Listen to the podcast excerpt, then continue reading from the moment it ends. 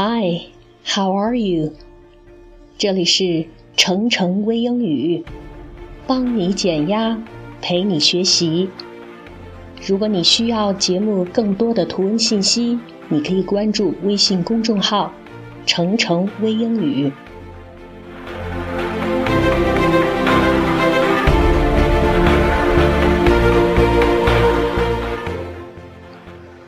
今天我们要来讲讲雾霾。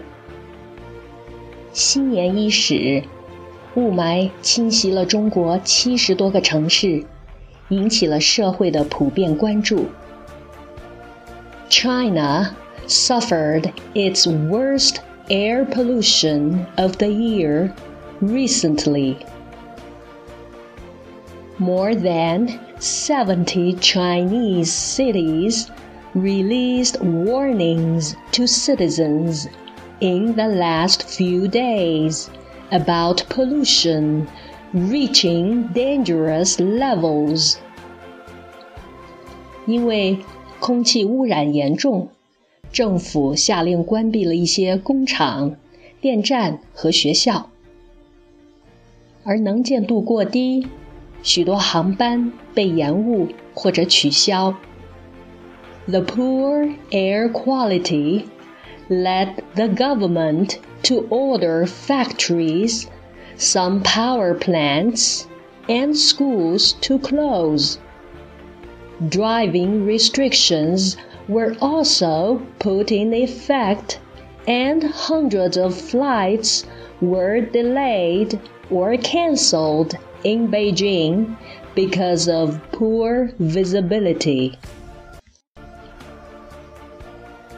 下面我们来讲讲 PM 二点五。PM 二点五是指每立方空气中所含的颗粒物。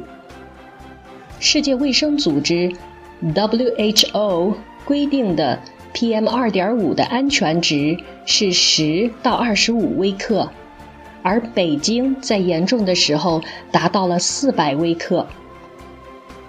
The World Health Organization measures air quality by the amount of small particles in it, known as PM 2.5.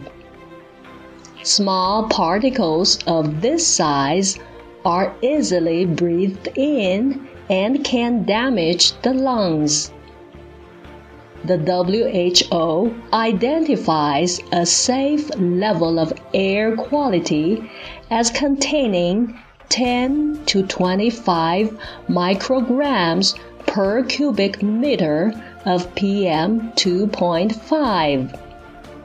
Beijing reached dangerous levels of more than 400 micrograms per cubic meter this week.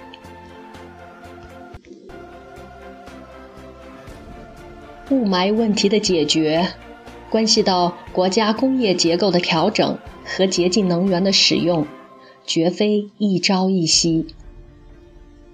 Some experts said temporary government restrictions will not solve the nation's pollution problems over a long period of time.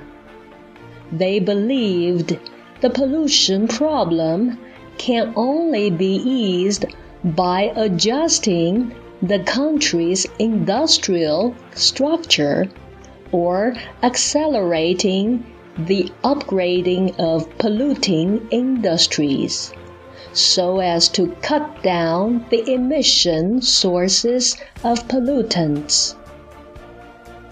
But the increased use of coal in winter for heating homes is still a big problem. Reducing these emissions will remain difficult for the government as it attempts to find cleaner energy alternatives.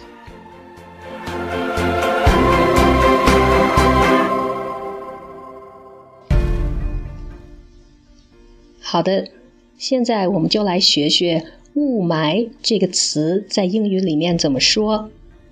有两个单词可以表示这个含义，一个是 smog，smog，它的拼写是 s m o g，smog，smog。另一个单词是 haze，haze，h a z e haze.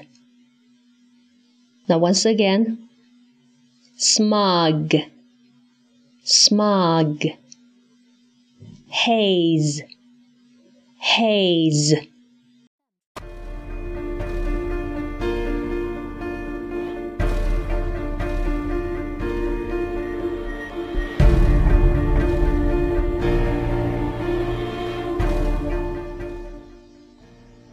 我刚刚在网络上看到一条好消息：盘踞京城上空九天、长达二百一十二小时的跨年霾终于要撤离了。So excited to hear the news. Thanks for staying with me. See you next time.